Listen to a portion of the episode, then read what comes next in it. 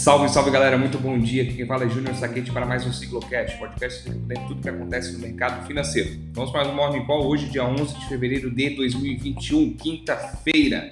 Falando um pouquinho do nosso Bovespa de ontem, ontem nosso índice fechou terceira vez em queda, recuamos em 0,87 com 118.435 pontos e o volume financeiro negociado é 32,8 bilhões de reais.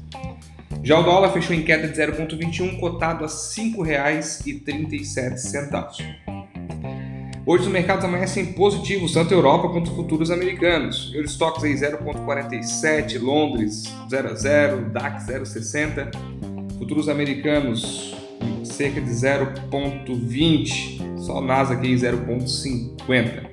Os investidores voltam ao mercado de ações em meio à queda de casos de Covid e a baixa inflação nos Estados Unidos, qual dá a expectativa dos juros ficarem próximos a zero por um longo período de tempo.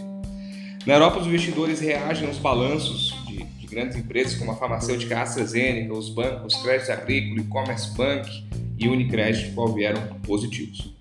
Ontem, como eu comentei no nosso pódio fechamento, foi aprovado na Câmara a autonomia do Banco Central Brasileiro, que é defendida desde 1991. Um dos pontos é que o presidente do Banco Central deverá ter mandato de quatro anos, qual não vai coincidir com o mandato do presidente da República. A proposta segue aí para a sanção do nosso querido presidente Jair Bolsonaro. Creio que ele vai, vai aprovar a, a proposta.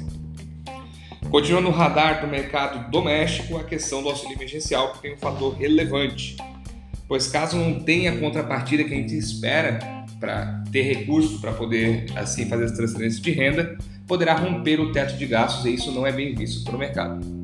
Na agenda de hoje, às 9 horas, o IBGE divulga os dados sobre o volume de serviços no mês de dezembro no Brasil e, como de costume, é, sai é, toda quinta-feira os dados de seguro-desemprego nos Estados Unidos, que é um fato bem importante. Mercados, desculpa, o EWZ, nosso índice, uh, nosso fundo que representa a Bolsa Brasileira dos Estados Unidos, está em alta de 1,54 no momento, o que sinaliza uma abertura em alta hoje. Mercado asiático, praticamente todos não operam devido ao novo ano chinês e o feriado no Japão. A única bolsa irrelevante que operou foi Hong Kong e terminou em alta de 0,45. Pessoal, por hoje é só. Aguardo vocês no nosso call de fechamento. Tenham todos um ótimo dia, bons negócios e nos sigam nas redes sociais, Instagram, arroba Siga Investimentos e nosso canal do YouTube Siga Investimentos. Se inscreve lá, ativa o sininho que todo dia tem o nosso Morning Call e mais vídeos interessantes rolando por lá. Forte abraço!